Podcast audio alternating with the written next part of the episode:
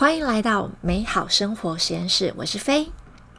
今天呢，想跟大家分享我最近跟先生一起开始的 Dream House Hunting 的旅程，想跟你们分享目前就是我们开启了要找我们第一间梦想的房子的一些小心得，然后还有我自己体悟到的理想跟现实差距之后该怎么做呢？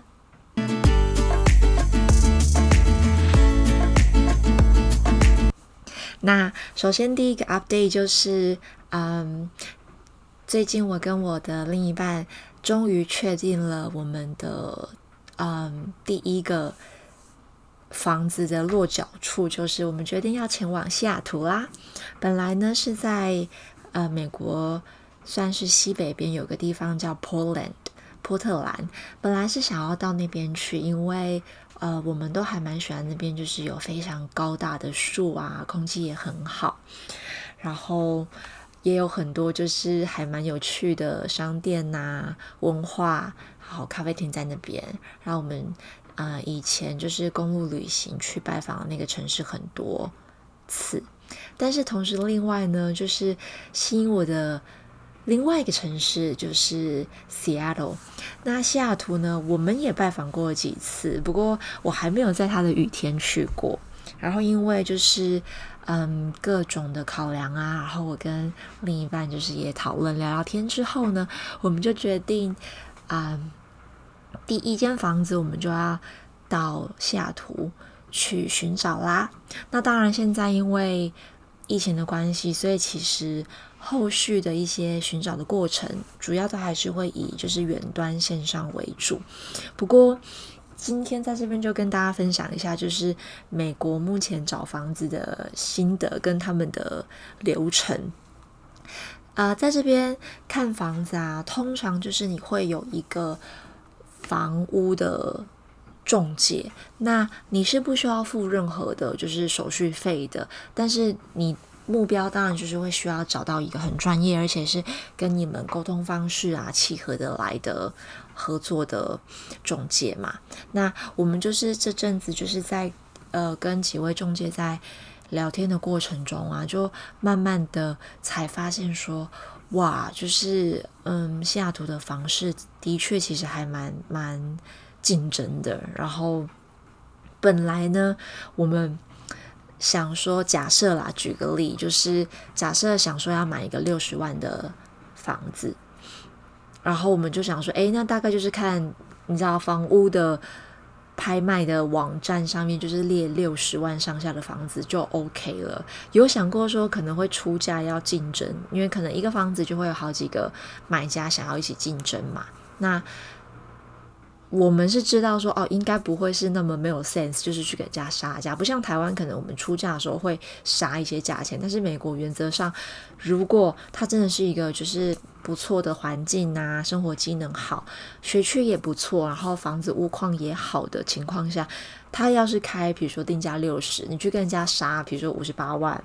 的时候，其实通常对方是完全不会理你，就他可能连回你、回复你都不会回复这样子。那也就是说，就是中介就跟我们建议说，假设我们是想要看六十万的房子，其实大家可能涨幅会再增个百分之十几 percent，甚至到二十 percent。意思就是说，假设你想要买一个。六十万的房子，你可能就是要先从大概开价四十五万上下的房子去看，所以这对我们来说就是你知道一个震撼弹，因为就完全才理解说啊，我们看房子的呃目标跟条件可能要再做大幅的调整。所以之前我很开心，就是在房屋买卖就是拍卖的网站上面看的那些房子啊。原来我存下来的根本就是你知道，就是存太太高标了这样子。那可是就是在跟呃专家在聊天讨论的过程啊，还有自己就是收集资料的时候，其实是一个很还蛮有趣的过程，因为你就是会渐渐越来越觉得哇，就是我们的下一步的前置作业真的已经在启动了，然后在讨论啊看房的过程中，就是跟另一半聊天讨论，就会越来越知道说，哎，我们的需求是什么。那还有一个最棒的一点就是，虽然我们这一次认清了原来自己大概现阶段的现况，可能适合的条件跟能力在哪里，可是其实是一个很棒的，就是更认识自己的。的机会，那我觉得其实更重要的是，当你发现了你的理想跟现实中间的那一段差距之后，你可能会有一些你知道，就是纠结啊、失望啊、有点难过啊的情绪。之后，What's the next？就是你可能会觉得啊，一定会有那种就是。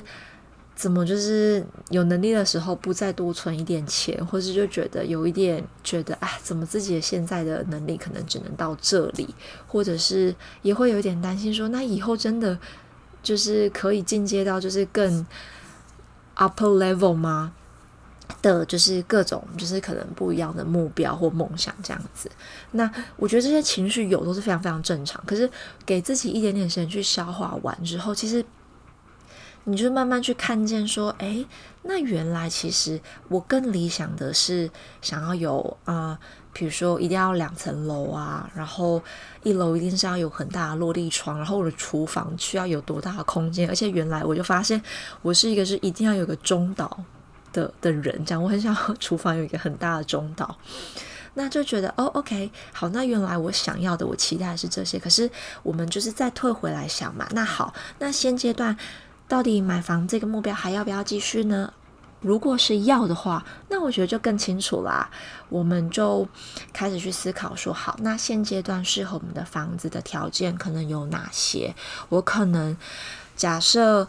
我只能符合就是前三个我最。在意的条件的话，那我第一个要排什么？如果我有一个很大的中岛，可是也许客厅的格局不是那么方正，那 OK 吗？或者是一楼就是只有半套的，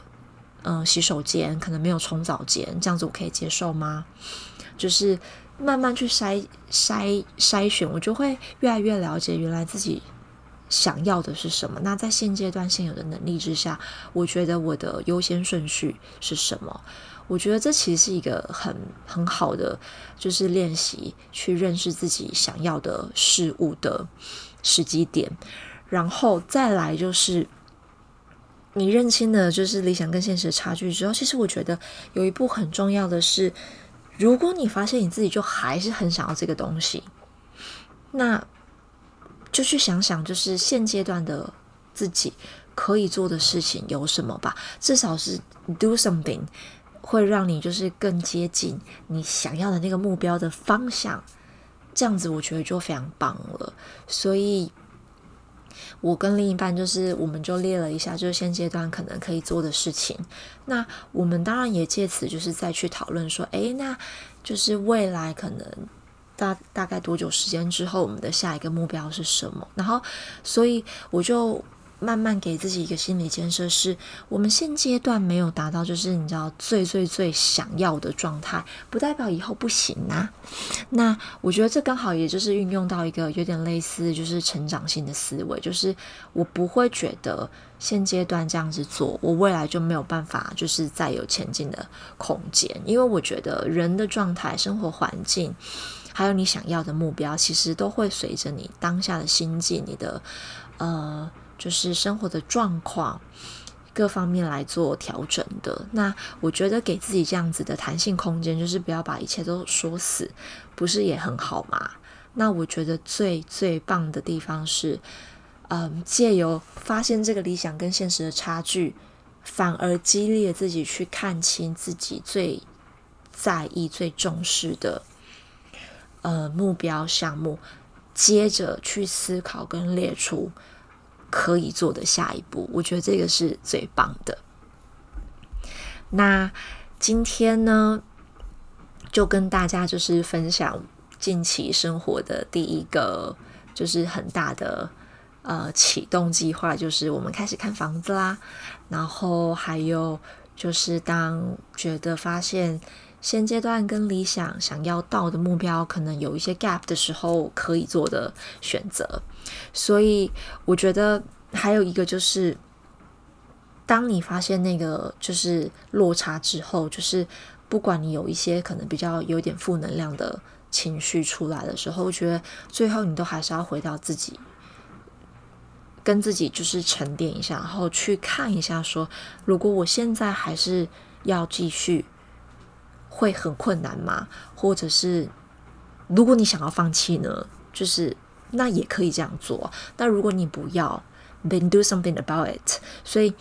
大多数时候，我觉得我们面对自己想要的对手还是我们自己。然后就是倾听自己说说话，不管是害怕的，然后觉得很阿杂的，或是。有一些犹豫的点，甚至跟自己抱怨一下都没有关系。但如果这些结束之后，你还是可以感受到自己心中对某件事情的渴望，那就鼓励他好好前进吧。